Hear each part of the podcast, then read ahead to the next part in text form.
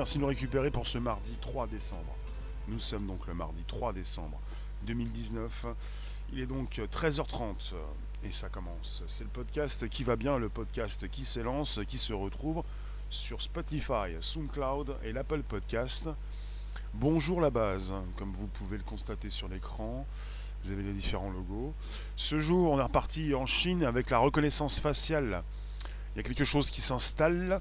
Et depuis le 1er décembre dernier, donc il y a euh, bah, depuis deux jours, bonjour Léon, et bonjour celles et ceux qui n'ont point écrit encore leur commentaire. On est sur des lives Twitch, Periscope, Twitter, YouTube depuis le 1er décembre. Ça fait deux jours. Vous êtes, obligé de passer par la reconnaissance faciale si vous voulez acheter un téléphone intelligent. On appelle donc ça, bien sûr, un smartphone en anglais. Donc vous êtes obligé. On vous oblige. Et puis je vais vous parler également donc euh, de la Chine qui tente d'imposer ses standards à l'international, puisque cette reconnaissance faciale, de plus en plus, elle nous préoccupe et euh, on s'en sert déjà depuis un certain temps avec nos téléphones d'ailleurs. Rossé, bonjour. On s'en sert, enfin vous vous en servez peut-être, ou pas. Et puis vous pouvez peut-être euh, ne pas souhaiter déverrouiller votre téléphone avec euh, cette technologie. Le seul problème, là où donc le bas blesse, où il y a un grand hic, euh, c'est quelque chose qui s'est installé depuis des années avec ces caméras dans nos villes qui sont devenues des caméras intelligentes. Intelligentes, pas forcément très intelligentes, mais dotées d'une intelligence artificielle, non pas forcément très intelligente, mais qui évolue régulièrement parce qu'il y en a encore toujours qui vont vous dire et qui auront raison que cette intelligence n'en est pas une, mais on est sur des algorithmes et sur des logiciels qui évoluent régulièrement. Donc évidemment, de plus en plus, c'est euh, bluffant. Et que ça nous vient aussi de la Chine qui est leader, euh, leader, enfin qui est assez avancée. On est avec la Chine et les États-Unis. Euh, donc la Chine est très en pointe sur la reconnaissance faciale y compris donc à l'international. Récemment, on a parlé de la Chine en Afrique, qui euh, équipe euh, de nombreuses villes, euh, plus de 50 villes, dans 200 pays, non, 200 villes dans 50 pays, c'est mieux. Et on a parlé de ça pour l'Afrique récemment. Donc le sujet sur la reconnaissance faciale s'installe et on n'est pas prêt de le quitter puisqu'il nous préoccupe. Et il faut le savoir, tiens. À San Francisco, vous avez donc eh bien, ces Américains qui n'en veulent plus, euh, peut-on arrêter la reconnaissance faciale? Vous avez des militants pour les droits de l'homme qui dénoncent la puissance, la puissante influence de la Chine sur l'élaboration de standards internationaux autour de la reconnaissance faciale. Et on le sait déjà un petit peu. Vous avez la Chine qui utilise cette technique, euh, y compris donc à des fins de répression savoir ce que vous faites, qui vous êtes, où vous allez, pour essayer de vous cerner, vous scotcher dans un endroit public. Alors, euh, il faut le savoir, la semaine dernière, la Chine a lancé un groupe national de standardisation de la technologie de la reconnaissance faciale qui, va, qui a regroupé 28 euh, entreprises nationales, dont SenseTime. SenseTime, c'est donc l'entreprise, le logo qui, que vous avez peut-être pu voir sur certaines vidéos. Ces vidéos que je, je vous ai donc... Euh, je vous en ai parlé de ces vidéos. Il n'y a pas très longtemps non plus. Euh, à chaque fois je vous en parle, Sense, euh, bah, des fois je propose le nom. C'est-à-dire ces vidéos sur lesquelles nous pouvons voir ces personnes dans des endroits publics, ces Chinois, se faire donc scanner le visage en moins de 3 secondes avec un grand degré de précision qui excède les 90%. Est-ce que la, tu me demandes, Rossé, est-ce que la reconnaissance rétinienne est en place déjà? Oui, l'œil. On parle beaucoup plus de la, reconnaissance faciale. Quand tu me poses la question, la reconnaissance rétinienne, euh, c'est une bonne question. Une bonne question. Donc j'ai pas la réponse. Donc vous avez euh, un groupe donc de qui voilà voilà une un groupe national de standardisation de la technologie de reconnaissance faciale c'est ce qui s'est passé la semaine dernière. Vous avez euh, le but de ce groupe qui est de créer des standards pour rendre la reconnaissance faciale plus fiable et des données des utilisateurs plus sécurisées dans le pays pour le développement de cette technologie.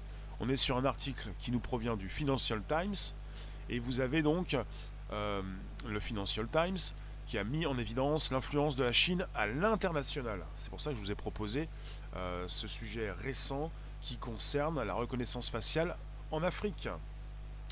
Bonjour Martine, bonjour Mister. Tu nous dis au départ il y avait les empreintes digitales smartphone. Après il y a eu la reconnaissance faciale. Bientôt il faudra un test ADN pour débloquer les smartphones. C'est pas bête, enfin c'est pas, c'est intelligent, c'est intéressant. Euh, je ne sais pas si nous allons euh, aller jusque là, mais c'est vrai que ça va de plus en plus loin, de plus en plus vite, et on peut se poser la question. La reconnaissance du doigt, le Touch ID sur l'iPhone, le Face ID pour le visage, jusqu'où allons-nous? Parce que peut-être pas l'ADN, mais Mystère de Paris, il faut le savoir, euh, pour certains qui nous disent euh, les battements du cœur sont uniques. Il n'y a, pas que l'ADN, on a aussi les battements de notre cœur. Quand vous savez qu'Apple, comme euh, Google avec Android, propose déjà des montres qui peuvent, surtout pour l'Apple Watch, j'ai beaucoup plus de news pour l'Apple Watch, savoir quand vous tombez, savoir si votre cœur a, a des problèmes. Recette, tu nous dis car l'œil ne peut être changé. C'est beaucoup plus sûr, quoi, c'est ça? Bonjour Joseph. Le sang également. L'ADN, le sang, l'œil et le rythme cardiaque. Des choses très uniques qui ne peuvent pas euh, être euh, piratées, c'est ça? On ne peut pas se faire passer pour quelqu'un pour tout ce qui concerne l'usurpation d'identité. Pour celles et ceux qui arrivent, n'hésitez pas, vous pouvez récupérer le lien pour le proposer dans vos réseaux sociaux, groupages et profils. On est reparti pour le premier podcast live conversationnel depuis le 30 juin 2018. Vous avez plus de 280, 90, 300 émissions sur le Bonjour la base disponibles sur Spotify, SoundCloud, l'Apple Podcast. Hello Denis. On parle de reconnaissance faciale avec la Chine qui veut propulser euh, ses standards à l'international. On parle de l'influence de la Chine, donc, dans le monde entier. On est sur un document qui montre, euh, bah, c'est le Financial Times qui met en évidence l'influence de la Chine, avec un document qui montre comment des entreprises chinoises sont peu à peu en train de définir des standards auprès de l'Union internationale des communications rattachée à l'ONU. Normalement, les standards définis par cette institution sont par définition techniques, mais les auteurs du rapport disent que les propositions en cours de discussion prennent souvent la forme de recommandations de politique. vous avez la Chine qui veut influencer le monde entier pour proposer ses standards. Est-ce que les, euh, les pays, euh, les autres pays euh, du globe vont accepter cela? Bonjour, bonjour, bonjour. N'hésitez pas, vous êtes sur le premier podcast live. Mister, tu nous dis, tu penses que dans l'avenir, pour débloquer les smartphones, il y aura un test salivaire. Ça va être compliqué ça de mettre en place un test salivaire. Ça reste technique. C'est du plastique, euh, c'est quoi encore? Euh, C'est du verre. Euh, comment, comment proposer un test salivaire sur un téléphone?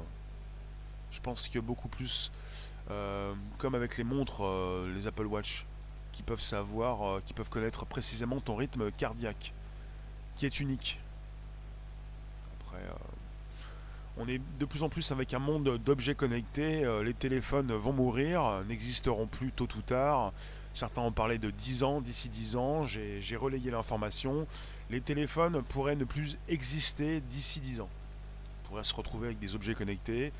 Non seulement donc des, des montres, mais aussi des lunettes. Montres, lunettes, tout ce qui se colle sur notre peau. Avec des capteurs qui vont pouvoir savoir précisément où vous en êtes dans votre santé. Catherine, bonjour. Faut-il d'ores et déjà s'habituer à renoncer au téléphone portable? D'ici 10 ans, hein. le téléphone intelligent à 10 ans, enfin il existait déjà un petit peu avant, il y a 10 ans à peu près, même un peu plus, 12 ans, on était avec l'arrivée euh, de l'iPhone, ça fait 2 ans que je dis que ça fait, ça fait 10 ans. Mais, euh. Donc il y a donc 12 euh, ans l'arrivée de l'iPhone, et puis D'ici 10 ans, peut-être la suppression des téléphones, donc il faut voir ça. Qui dit suppression des téléphones dit plus besoin des téléphones pour euh, se servir d'une connexion, échanger, utiliser des applications, ce que, ce que l'on peut déjà faire sur l'Apple Watch.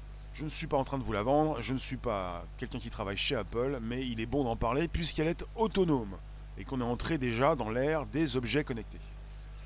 Oh, c'est la reconnaissance faciale sur phone portable ne fonctionne pas, car piratage facile, avec une photo du propriétaire. C'est ce que tu me dis, mais je, ne suis pas d'accord. Après, euh, s'il y a eu des, problèmes, des dérapages quand elle est sortie, cette reconnaissance faciale, elle est beaucoup plus sûre peut-être euh, sur un iPhone. Certains ont parlé de piratage sur l'iPhone pour, la reconnaissance faciale, d'autres ont parlé de fake news. Hmm, télépathie alors c'est prouvé. Bah pour moi c'est pas prouvé non. Denis, pourquoi ils veulent s'occuper de notre santé pour des outils de communication? Le domaine de la santé c'est un business, hein. comme un autre business,